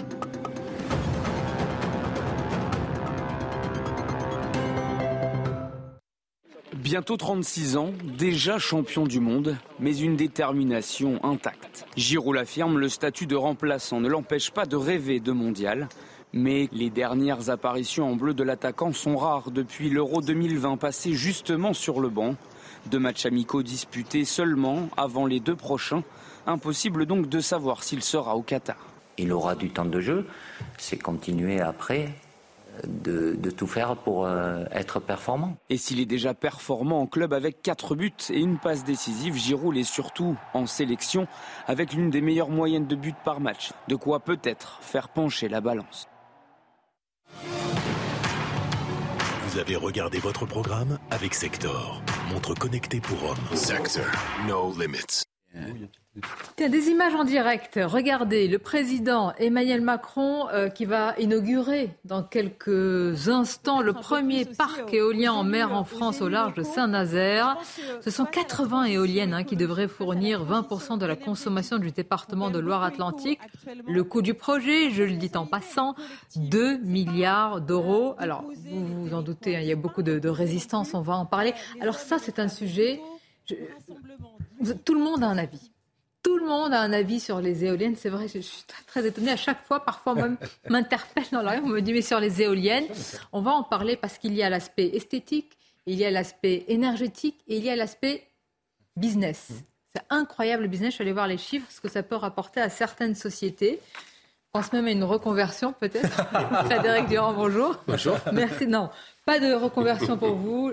L'inspiration politique, votre revue marche très bien. Vous, êtes, pas d'air. Vous en êtes... oh, c'est joli. L'eurodirecteur. J'ai la baseline. et si président de Souverain Demain, Michel Taub, qui est fondateur d'Opinion Internationale, et Régis Le Sommier, grand reporter. Régis, vous avez beaucoup de réactions. On va continuer à parler de ce que vous avez vu, de la manière dont vous appréhendez aussi votre travail sur le terrain, à la fois en Ukraine et en Russie.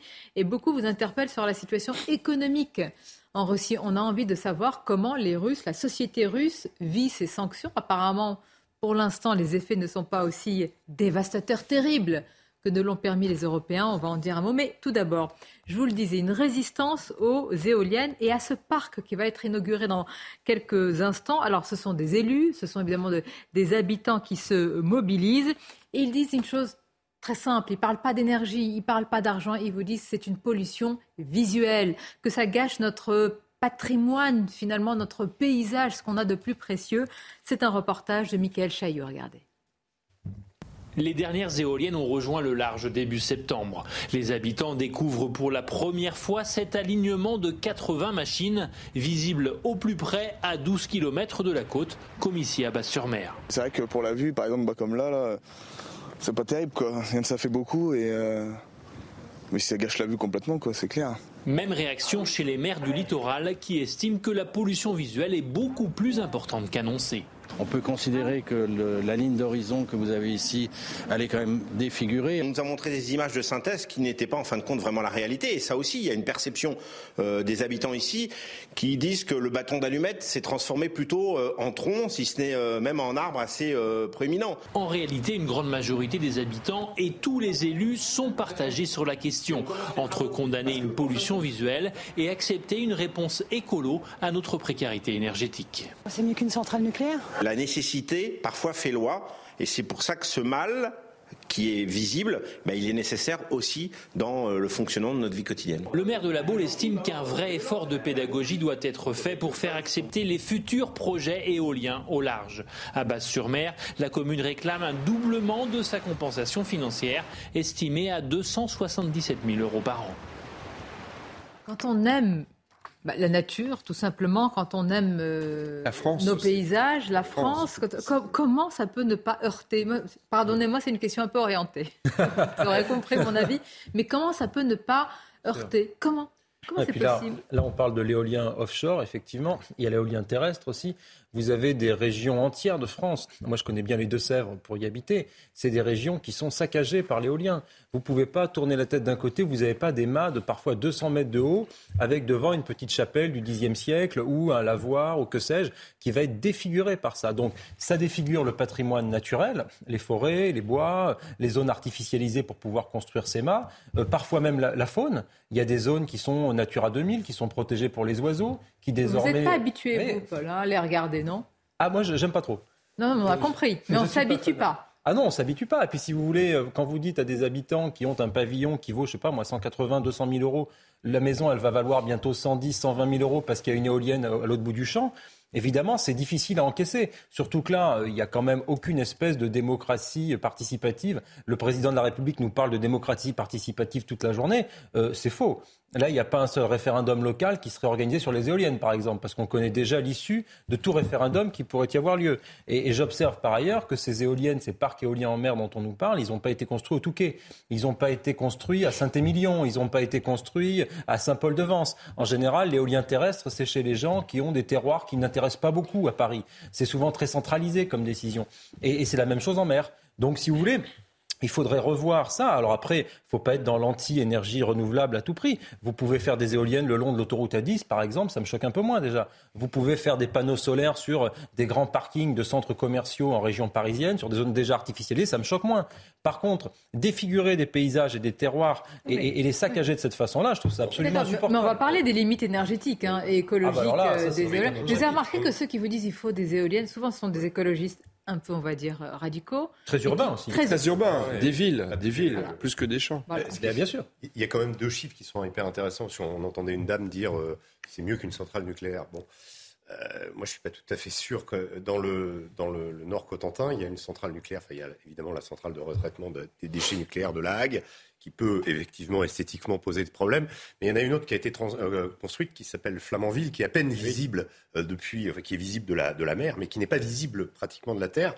Je vous donne juste un exemple. Cette centrale, elle est, il y a deux tranches, une troisième tranche qui va être faite de 1300 mégawatts chaque tranche, donc ça fait 2600 mégawatts. Le parc éolien français, c'est 11 mégawatts euh, donc voilà, donc vous êtes euh, la totalité du parc. Donc pour, vous expliquer la puissance d'une centrale nucléaire par rapport à euh, cet éolien qui gâche le paysage. Alors après, oui, on peut dire oui, il peut y avoir des catastrophes, il peut y avoir des problèmes, en effet. mais le nucléaire français jusqu'à présent, il n'y en a pas eu. Donc dire c'est mieux qu'une centrale nucléaire, j'en suis pas sûr. Mais vous vous souvenez, il y a quelques années, quand Malheureusement, euh, il y avait pour certains le nucléaire honteux. On nous vantait les. Mais voilà, on y est. Mais je me souviens très bien du nucléaire. Vous vous rendez pas compte. C'est sale, c'est polluant, c'est pas sûr. Vous allez voir ce que vous allez voir avec les éoliennes. Ah oui, je vois vos yeux briller.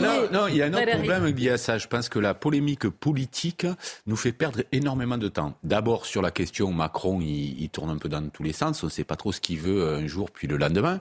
Et puis qu'en est-il par exemple de la, de la, justement à cause de ces polémiques, la recherche sur le nucléaire, par exemple la réutilisation d'une partie des déchets faiblement radioactifs. Où en est-on? On a tout arrêté à un moment donné. C'est ça le plus grave, je pense. C'est qu'au prétexte de, de polémiques politiques, de etc. On arrête de faire ce qu'il aurait fallu faire et, continuer à accélérer, c'est-à-dire la recherche pour arriver à une nucléaire propre, par exemple, en arrêtant d'agiter de, des peurs euh, inutiles. Bien sûr qu'on sait qu'il faut une partie de, du renouvelable. Après, il faut, être très, clair. Hein.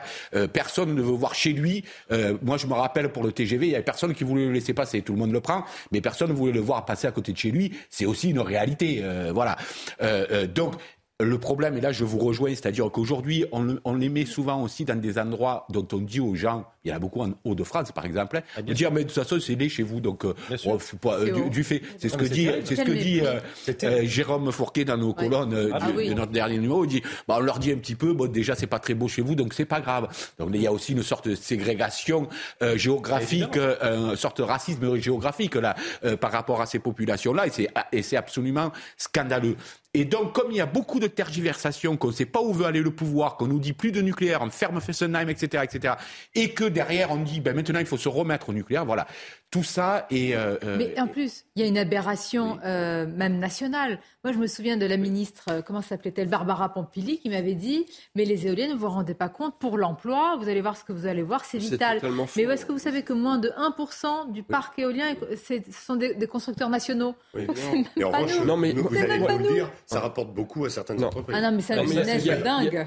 Un pognon dingue, c'est un business dingue. Non, mais moi, il y a deux choses qui sont des arguments euh, insurmontable. C'est-à-dire d'abord, il y a, y a, une atteinte au, au paysage, paysage qui font partie du patrimoine français, qui est absolument considérable. Alors évidemment, euh, à 15 km, c'est peut-être moins, ça affecte moins que sur des terres, etc. Ah, mais quand on, a, quand on veut regarder vers l'horizon. Hein. Exactement, mais lorsque vous entendez les élus dans le reportage que vous avez diffusé, euh, ça les affecte manifestement et ils n'ont pas été consultés et, associés à, la décision. Donc, il, y a il, y a, des Yann Kefelec qui sont vent debout pour justement dénoncer ces atteintes au, paysage français qui font partie de notre patrimoine et qui, qui font l'image de, de la France. Et puis après, il y a l'aspect économico-écologique qui est très important. Pourquoi on investit des milliards dans l'éolien, alors que par exemple sur le solaire ou sur l'hydroélectrique, on aurait pu mettre le paquet avec peut-être des, des, gains énergétiques plus mmh. importants, et on ne l'a pas fait. C'est parce qu'effectivement, il y a aussi des enjeux industriels qui sont souvent portés par des entreprises qui ne sont pas françaises, qui sont souvent des entreprises européennes et qui font qu'on met le paquet là-dessus. Ben, c'est dénoncé, mais... Euh, c'est pour ça qu'on en parle et, et, je pense que sur l'éolien, le rapport entre le coût d'investissement et les gains énergétiques, Régis Sommet disait...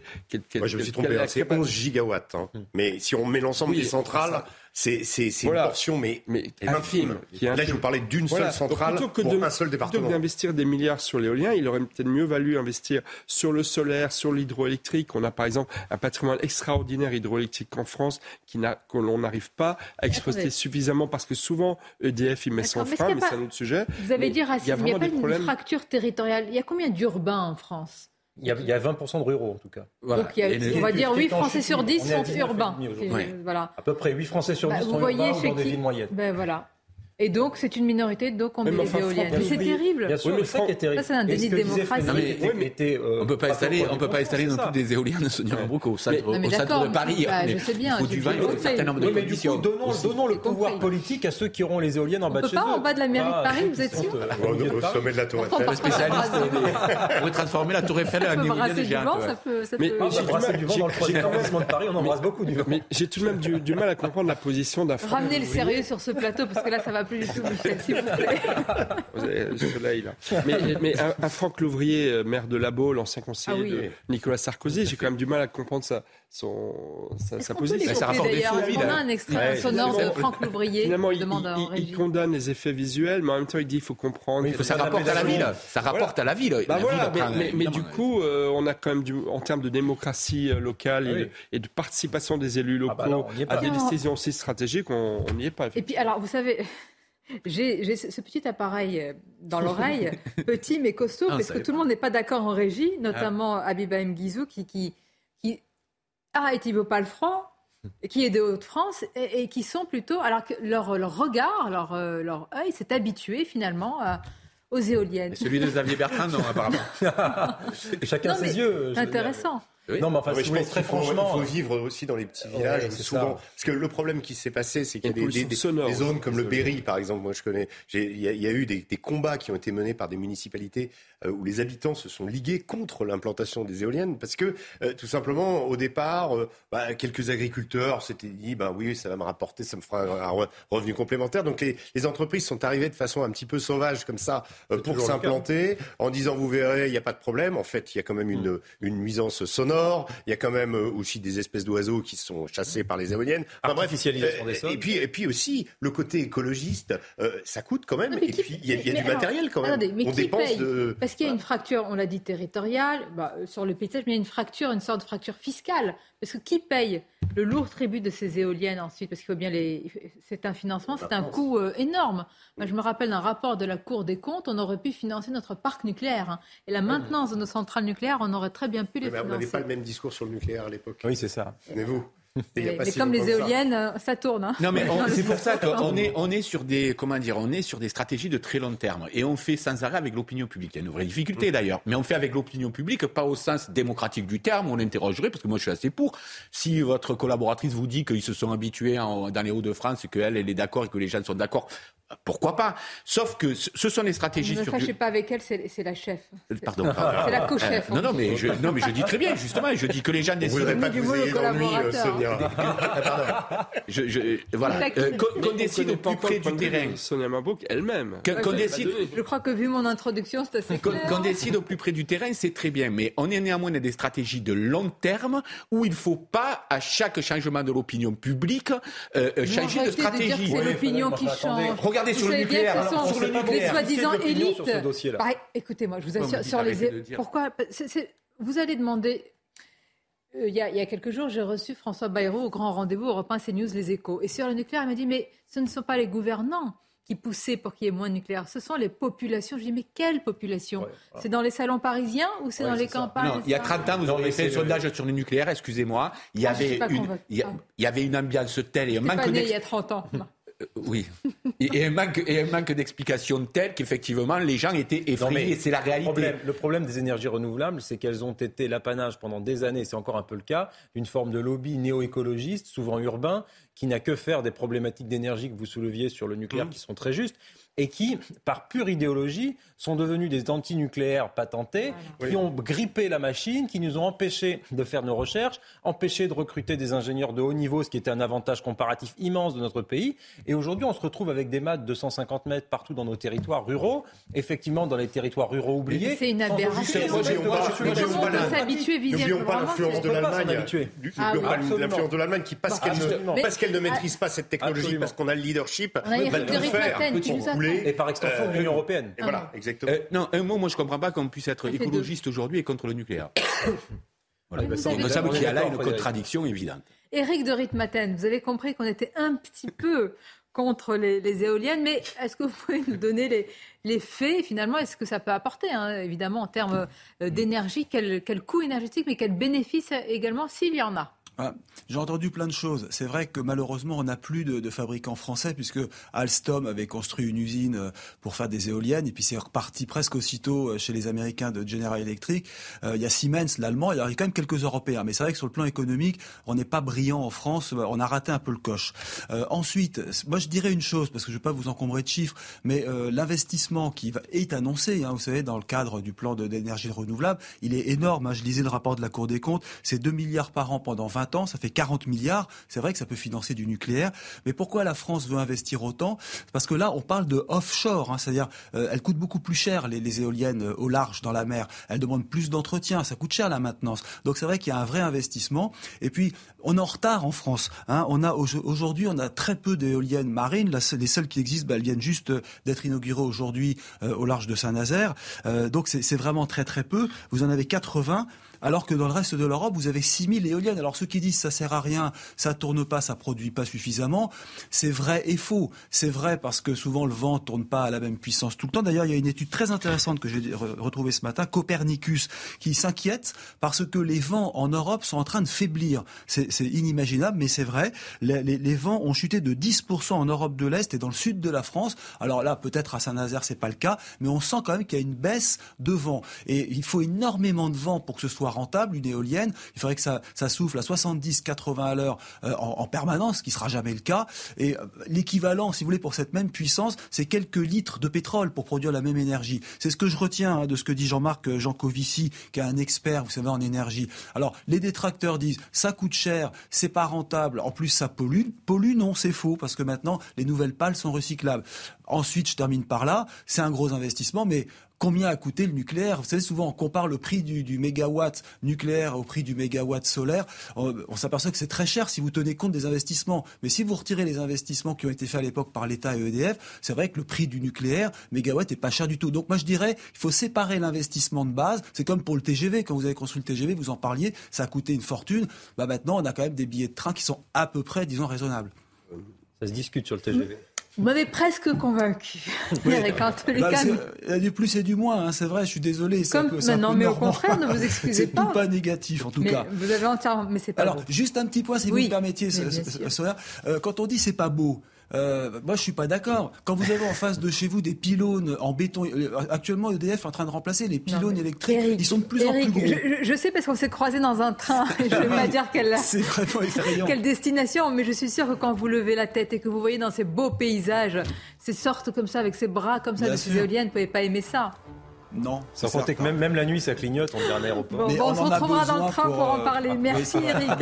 Une courte pause et on se retrouve. Beaucoup de sujets. On va revenir sur la Russie. Et sans transition avec le vent, les éoliennes, les girouettes, on va parler de la France insoumise à NUPES qui se dit désormais. A tout de suite. Nouveau débat dans quelques instants, mais tout d'abord le rappel des titres Audrey Berthaud. Un trafic de médicaments démantelé en région euh, Rhône-Alpes. Une dizaine euh, de personnes ont été placées euh, en garde à vue. Ils sont soupçonnés d'avoir participé à l'obtention frauduleuse de médicaments et à leur revente en toute illégalité. Les médicaments étaient obtenus dans différentes pharmacies avec des ordonnances volées ou falsifiées. L'indemnisation des pompiers volontaires sera augmentée, une hausse réclamée par les soldats du feu particulièrement sollicitée cet été sur les incendies de forêt. L'indemnisation de base va augmenter d'environ 3,5% et entrera en vigueur en octobre. Au 31 décembre 2020, on dénombrait en France 197 000 pompiers volontaires. Enfin, Federer disputera demain le dernier match de sa carrière. Il jouera en double avec Nadal à la Lever Cup à Londres. Un moment historique et inoubliable pour Rafael Nadal, vainqueur de 20 titres en Grand Chelem. Roger Federer jouera contre les Américains Jack Sock et Frances Tiafo avant de mettre donc un terme à sa prestigieuse carrière. Voilà, alors un autre match, ils sont nombreux les matchs en ce moment à l'intérieur de la France insoumise. Alors vous savez, il y a eu l'affaire Katnins, il y a le cas Bayou. On a presque envie de dire à qui le tour, mais enfin quand même, comme ce sont des sujets euh, importants, on ne va pas euh, plaisanter sur cela. Alors Jean-Luc Mélenchon a réagi tout à l'heure c'était lors des journées parlementaires de la France insoumise, mais pour ne pas dire grand-chose, il reste droit dans ses bottes, euh, alors que vous savez que ça tangue beaucoup. D'ailleurs, peut-être qu'on peut regarder un extrait hier de Mathilde Panot. On est beaucoup revenu sur la gêne à l'intérieur de ce parti de la France insoumise. Ils ont du mal à s'opposer à ce qu'a dit Jean-Luc Mélenchon, qui le je vous le rappelle, n'a pas eu un mot pour euh, la femme d'Adrien Quatennens quand il a soutenu directement euh, le député Quatennens. Écoutons Mathilde Panot hier que celles et ceux qui sont en train de faire les donneurs de leçons et qui euh, ont euh, eu comme ministre M. Abad, M. Darmanin, euh, d'abord nettoient devant leur porte. Je veux dire, cette question-là, elle est sérieuse. Elle ne peut pas être utilisée de manière politicienne sur les uns ou les autres. Et je crois que tous les partis, puisque dans toute la société, il y a des violences sexuelles et, sexistes faites contre les femmes, eh bien, cette, cette lutte-là, elle traverse l'ensemble des partis. Alors, ce qui m'intéresse, c'est que la France insoumise, aux surprises, ne veut pas de la démission d'Adrien Quatennens.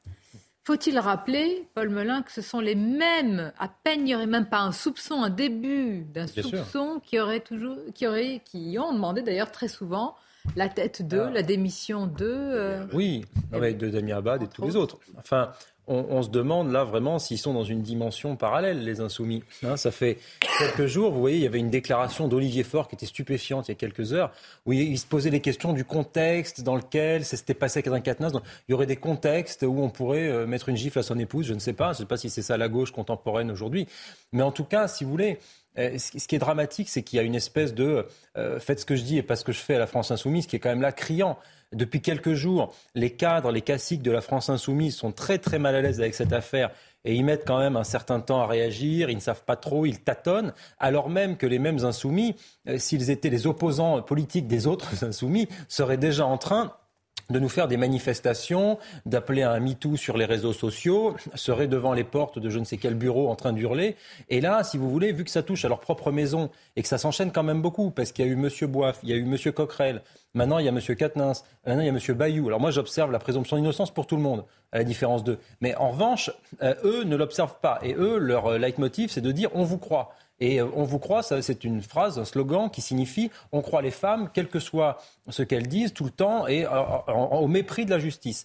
Donc là, a priori, c'est à taux variable cette affaire, parce que ça ne marche pas quand il s'agit d'un protégé de Jean-Luc Mélenchon. Là, protection mais générale. Très sincèrement, est-ce qu'il pourra rester euh, député dans l'hémicycle avec euh, tout ce qui est en train de se passer. La question, la France insoumise ne veut pas de sa démission, mais avec un gros sparadrap sur la bouche. Qu'a demandé Sandrine Rousseau. Il a le droit d'y aller, mais il parle pas. Voilà, c'est-à-dire que c'est un contresens. Il est muselé. Il est muselé. Donc, si vous voulez, la, la, la section, on ne peut pas demander à un représentant. un député s'il va, dans Ça, c'est la première question. C'est-à-dire, on ne peut pas demander à un représentant du peuple euh, d'être à l'Assemblée, qui doit porter la parole du peuple et se taire, parce que ça n'a plus aucun sens.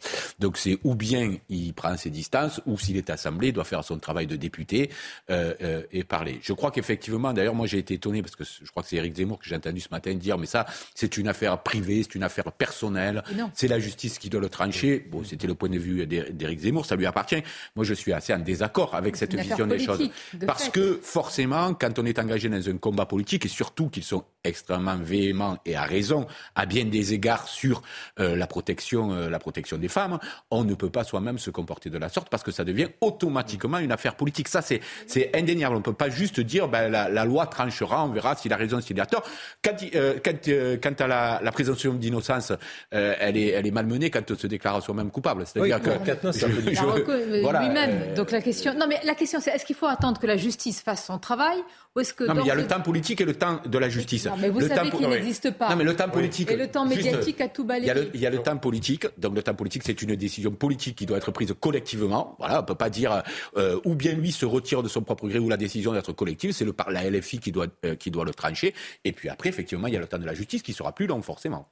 Mais là, là, il y a une contradiction intrinsèque parce que d'abord, la matrice idéologique de la France insoumise met en avant justement, enfin, systématiquement, euh, la cause des femmes et euh, de façon juste parfois et aussi de façon excessive.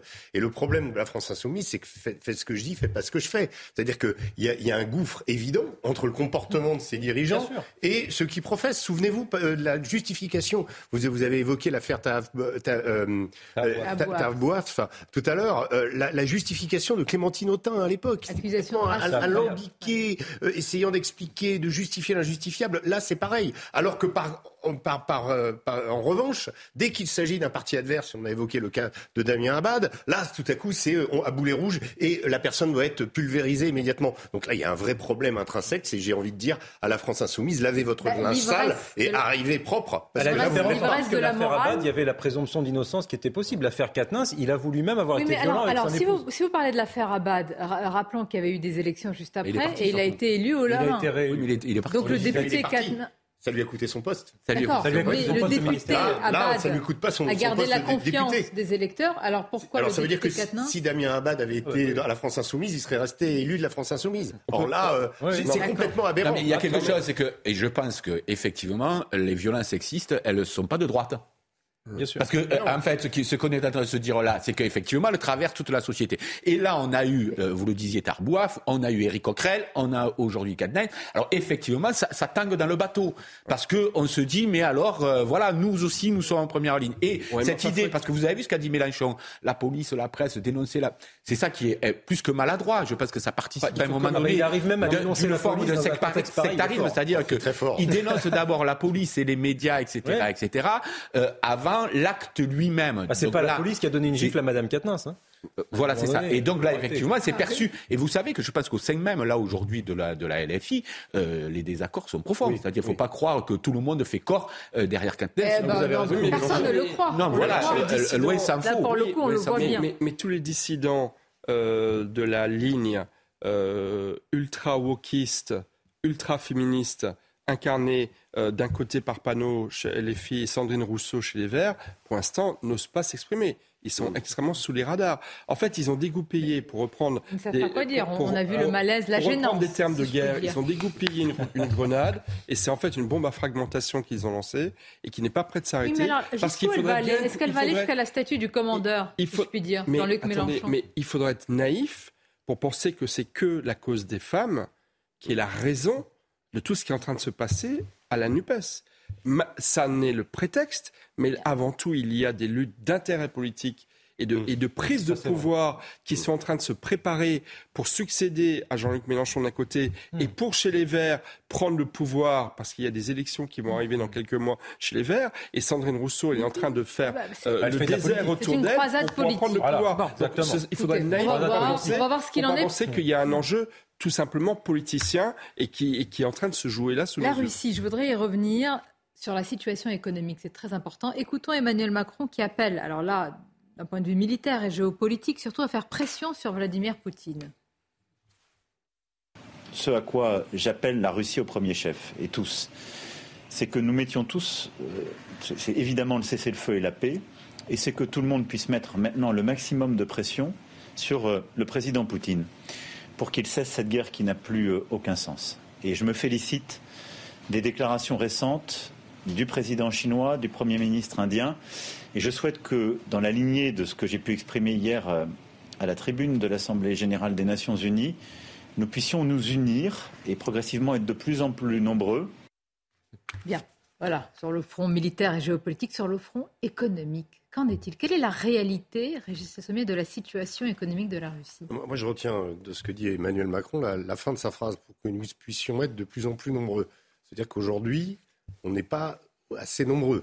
Ça veut dire que quand il, parle euh, des prises de position de l'Inde et de la Chine, il, se place sur le fait qu'elles ont peut-être hein, évolué légèrement. Il y a eu effectivement une demande de la part du Premier ministre Modi et, de Xi Jinping euh, d'un arrêt de la guerre. Mais enfin, tout ça, euh, finalement, n'est que quelques déclarations qui finalement permet à la Chine et à l'Inde de continuer à, commercer parce que c'est de l'intérêt euh, géostratégique, mais c'est surtout de l'intérêt économique. Et c'est pour ça que c'est important euh, d'évoquer cette question sur la Russie.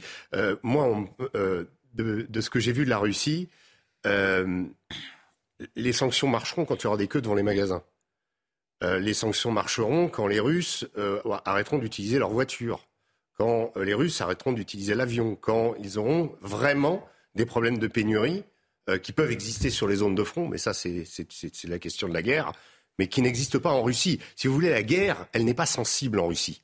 Elle n'est pas sensible. Il y a des, des, colonnes de camions avec le Z euh, qui, mm. qui, arrivent dans la région. Vous les trouvez dans les régions de, de, l'ouest de la Russie, mais vous ne les avez pas du côté de Moscou. Vous pouvez, vous pouvez euh, regarder la population vivre. Elle vit exactement comme elle vivait avant le 24 février. Donc il n'y a pas aujourd'hui, et je, vais euh, je, l'ai expliqué tout à l'heure, mais je vais revenir sur ce point, sur la question de l'approvisionnement, sur le fait que les marques chinoises sont là, sur le fait que les marques coréennes, Samsung, sont toujours et que ces marques-là ben, vont prendre la place tout simplement des marques qui étaient les nôtres et qui ont disparu. Et en plus, le management local a souvent racheté les marques européennes et il y a d'autres marques qui permettent de distribuer des produits sous une enseigne russe. Donc si vous voulez, aujourd'hui, la Russie compense une partie des sanctions, elle compense aussi grâce à la puissance de son rouble euh, les, importations, évidemment, ça lui rapporte plus. Donc il y a une forme d'équilibre qui se fait, qui fait que le consommateur, pour le moment, ne sent pas au niveau de son porte-monnaie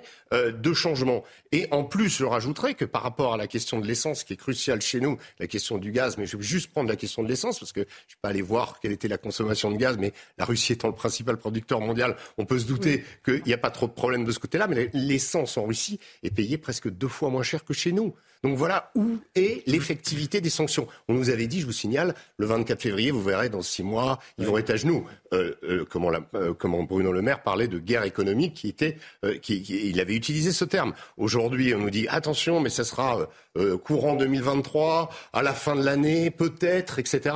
Moi, ce que je vois se redessiner, c'est un axe, je vais le répéter, Moscou, Istanbul, Dubaï un énorme, énorme, énorme de sociétés sont en train d'ouvrir des franchises à Dubaï pour pouvoir continuer à commercer avec euh, la Russie. Euh, Istanbul, la compagnie Turkish Airlines, tout simplement, a repris totalement l'activité euh, de lien avec l'Europe. Vous passez par Istanbul, c'est en train de devenir la plaque tournante. Vous avez deux plaques tournantes dans le monde, dans l'aéronautique aujourd'hui, c'est Istanbul et Dubaï. Voilà. Et donc aujourd'hui, le monde russe est en train de se ré. Euh, reprogrammer autour de ça. Donc de, de, ce point de vue-là, si vous voulez, je veux bien que des sanctions et qu'on en rajoute, qu'on en rajoute. D'abord, euh, Souvenez-vous de Cuba, hein, qui, est, qui, est, sous sanction depuis euh, 1959. Euh, Cuba existe toujours, et voilà. Donc les sanctions, ça n'a jamais rien changé. Par contre, ça peut affecter le moral de la population. Ça peut euh, regardez la Syrie où les gens crèvent de faim, où il y a le choléra. Euh, en Russie, on en est loin. On est dans un monde qui, pour le moment, n'est, pour le moment, hein, de ce que moi j'en ai pu, j'ai pu en voir, eh bien, euh, n'est pas, semble-t-il, affecté. En tout cas, il n'y a pas de queue, il n'y a pas de problème d'approvisionnement. Il y a quelques marques qui ont disparu et c'est tout. Bon, merci Régis, merci à tous. Euh, il nous reste quelques minutes. Je voudrais insister sur cela parce qu'on a beaucoup parlé d'un crime d'honneur. Euh, c'est le meurtre de Julien Videlaine. Euh, ce sont 30 ans, hein, 30 ans qui ont été requis contre Muitine Ulug et cet homme n'a pas supporté, on n'a pas les mots, la vision de sa fille avec un homme. Certains parlent d'un crime d'honneur, mais enfin, quand la scène, c'est un crime de déshonneur ou d'horreur. Euh, le procureur a donc demandé la, peine maximum. Nous sommes avec Noémie Schultz. Euh, et le procureur a parlé d'un crime terrible, d'une scène, Noémie, il faut quand même rappeler, avec 19 euh, coups de couteau. C'est de cela dont on parle.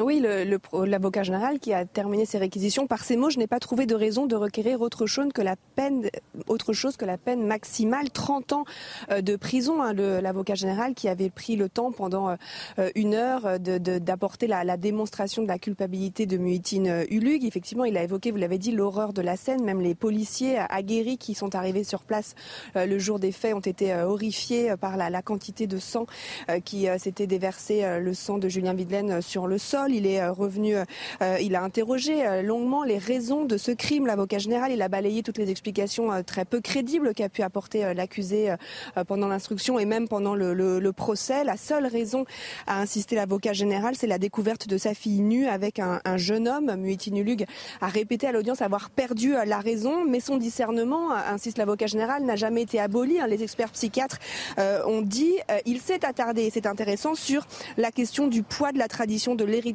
culturel chez cet homme d'origine kurde. Il n'y a aucune fatalité, aucune raison que les Kurdes restent arc-boutés sur des traditions ancestrales. Personne n'a forcé Muiti Nulug à porter 19 coups de couteau à Julien Videlaine. Et ce qu'il faut comprendre à travers les réquisitions de l'avocat général, c'est que ce qui s'est passé est la faute d'un seul homme et que ça n'est en aucun cas la faute euh, d'une de la communauté euh, kurde. Et il a insisté d'ailleurs sur les risques de troubles à l'ordre social, sur les risques qu'il faisait peser sur sa communauté en ayant agi comme il avait agi. Il a évoqué bien sûr les victimes, Julien Villel, mais aussi Nesrine, sa propre fille, ostratisée, coupée depuis euh, les faits euh, de sa famille, qui a perdu ce jour-là son père, son petit ami. Pour toutes ces raisons, il a recueilli donc cette peine très lourde, 30 ans de réclusion. Merci beaucoup. Euh, merci Noémie, hein, depuis la cour d'assises de l'Oise à Beauvais. Crime, oui, c'est vrai, d'honneur, de déshonneur, déshonneur, et de l'horreur. Hein, et, de l'horreur. Effectivement, j'ai beaucoup d'amis kurdes qui ont été choqués par, par ce crime. Il ne faut pas mélanger, euh, euh, mettre tous les Kurdes dans, ce panier. Mais en revanche, voilà, on est en France. On est en France. Vous avez un homme qui vit en France, qui, l'art de 16 coups, 19 coups de couteau, une pauvre fille qui veut vivre librement.